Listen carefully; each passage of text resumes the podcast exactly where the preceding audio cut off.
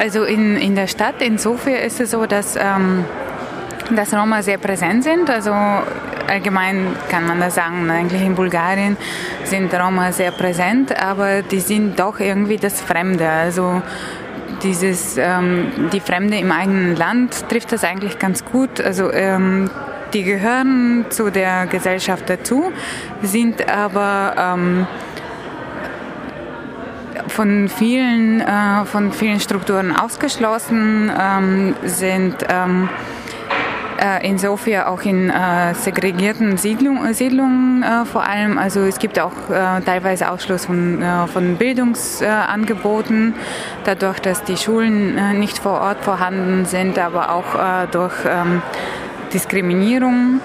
Zum Beispiel äh, sind die auch ein Teil von, äh, von dem Stadtbild, auch dadurch, dass Roma fast nur Roma eigentlich für die äh, städtische Reinigungsgesellschaft ähm, äh, tätig sind. Also wenn jemand eigentlich die Straßen putzt oder ähm, ja, die ähm, Mülleimern leert, dann sind das äh, in der Regel Roma. Also so kennt man das. Also könnte man sagen, nach antiziganistischen Stereotypen gibt es ja das Bild, äh, Roma sind dreckig, aber letztlich könnte man jetzt sagen, Sofia wäre dreckig ohne Roma.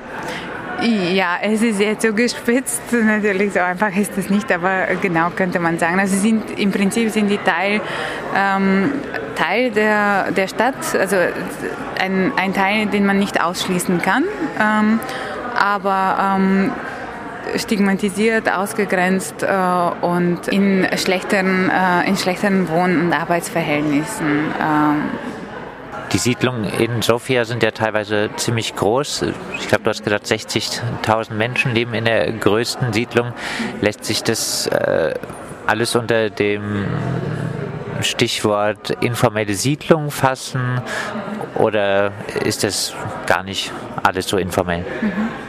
Also informell ähm, sind auch ganz viele Siedlungen von reichen ähm, Sofia-Bewohnern, äh, die nach, ähm, nach 1990 entstanden sind. Also Informalität ist eigentlich kein, ähm, kein Phänomen der ärmeren Schichten äh, in Sofia und ähm, also auch nicht ein Phänomen, der halt unbedingt mit Roma in Verbindung gesetzt wird. Ähm, es gibt, äh, die Siedlungen sind groß, ähm, aber speziell diese Siedlung, von der ich gesprochen habe, von den 60.000 Menschen, die hat so einen Zwischenstatus. Also es gibt Bereiche, die äh, spontan bebaut sind, also in Spontansiedlung ähm, und Barackensiedlungen äh, ähneln, aber es gibt auch solche, die halt mit massiven Häusern und teilweise auch mit, äh, mit Baugenehmigungen und mit Kaufverträgen verbunden sind. Es ist einfach eine sehr, sehr, sehr vermischte Form von Informalität. Also deswegen benutze ich auch den Begriff von, ähm,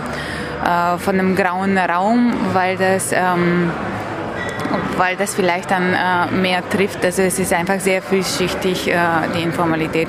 Aber wie gesagt, genauso sind auch viele gated Communities äh, an den Rändern der Stadt, die von Reichen, von Eliten insofern entstehen, sind genauso informell eigentlich wie Spontansiedlungen der Roma wenn man rausblickt aus diesen Roma-Siedlungen, aus diesen reinen Roma-Siedlungen, gibt es sowas wie eine Teilhabe von Roma, eine Partizipation am Rest der Stadt?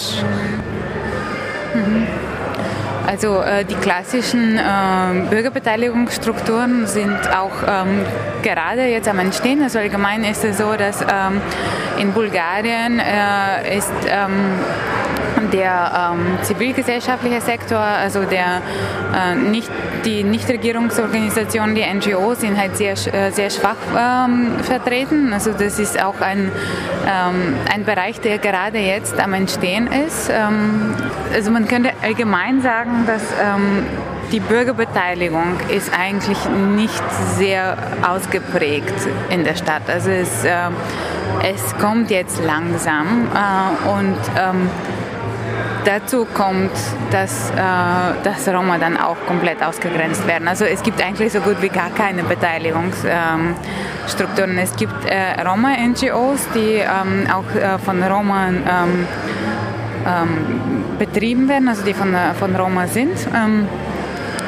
und dadurch kommt man dann zu neuen äh, Bildungsmöglichkeiten oder zu, zu, zu Projekten, äh, wie zum Beispiel äh, das Bauen von so einem von äh, einer Kita gemeinsam mit den Bewohnern. Das haben ähm, das hat ein junges Architekturbüro in äh, Sofia gemacht vor ein paar Jahren. Transformatori äh, nennen die sich. Äh, und die haben speziell mit Kindern in dieser Siedlung ähm, so ein Spielangebot entwickelt.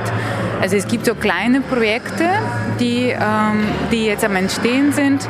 Ähm, aber es ist zurzeit so gut wie nicht vorhanden, was eigentlich allgemein mit der Situation der Bürgerbeteiligung in diesen postsozialistischen Bulgarien auch zu tun hat.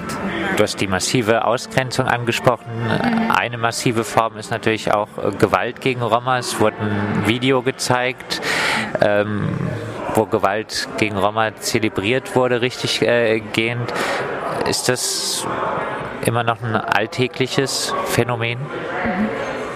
Äh, also ohne jetzt selber Forschung in dem Bereich gemacht zu haben und irgendwelchen, äh, mich auf irgendwelche Daten zu beziehen. Also ich würde mich jetzt bei der Aussage auf meine eigene Erfahrung als jemand, äh, der in Sofia ähm, aufgewachsen ist, beziehen. Also es ist auf jeden Fall ein, ähm, ein Alltagsphänomen und ähm, jede in der Stadt, jeder in der Stadt kennt jemanden, also es gibt die Hooligans, ähm, die Fußball-Hooligans und die Skinheads, äh, die halt ähm, mit Gewalt gegenüber Roma halt auch sehr äh, präsent sind. Ähm, es ist ähm, nach wie vor üblich, dass man dann nach dem Fußballspiel dann direkt in die Roma-Siedlung fährt und einfach äh, Menschen verprügelt.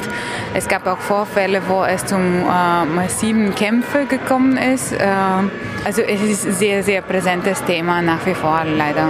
Ja. Siehst du irgendwelche Chancen, dass es einen wirklich ein Kampf für ein Recht auf Stadt, äh, vielleicht auch sogar zusammen äh, von Roma und Nicht-Roma geben könnte und da sich ein bisschen was ver verbessern kann an der Wohnlage auch der Roma in Sofia? Mhm. Ja, also ich bin eigentlich sehr positiver Mensch. Also äh, auch wenn das wirklich äh, die Situation wirklich schlimm ist, zum Teil, die ist nicht nur in Osteuropa und nicht nur in Sofia schlimm, die ist auch hier vor Ort. Ähm, ja, schlimm kann man schon sagen. Äh, aber es gibt auf jeden Fall ähm, das kann natürlich sein, dass es halt äh, länger dauert als das, was man sich wünscht, weil das ähm, auch mit einer äh, sehr langjährigen, also wirklich jahrhundertelang eine, ähm, eine äh, feindliche Roma-Politik in Europa überhaupt zu tun hat. Also man kann das jetzt nicht von heute auf morgen lösen, das Ganze, aber man kann auf jeden Fall anfangen und ich sehe die Anfänge schon da. Also auch wenn das kleine Projekte sind und kleine Ansätze, gibt es auch äh, den Willen und ich, ähm, ja, ich bin mir sicher, dass sich das ja auch für Besseres auch ähm, wandeln würde. Gibt es in Sofia vielleicht auch äh, aktivistische Ansätze zusammen gegen die Diskriminierung, gegen die Armut auch von Roma äh, zu kämpfen? Wo auch vielleicht nicht Roma für die Lage äh, der Roma kämpfen? Mhm. Also es gibt Ansätze, ähm, die sind vielleicht weniger. Also es hat auch allgemein mit der linken Szene in, ähm, in den postsozialistischen Ländern auch was zu tun. Also die ist dann einfach sehr klein ähm, und, ähm, und mit der aktivistischen Szene dann überhaupt. Also wie gesagt, also diese zivilgesellschaftliche Strukturen und ähm, die linke Szene, die sind sehr, sehr klein und ähm, es gibt einzelne Leute, einzelne Projekte, aber ähm, es gibt keine Bewegung oder keine ähm, also es kann viel, viel mehr sein. Es, es ist eigentlich sehr wenig, was, äh, was in Bulgarien passiert, aber es passiert was auf jeden Fall.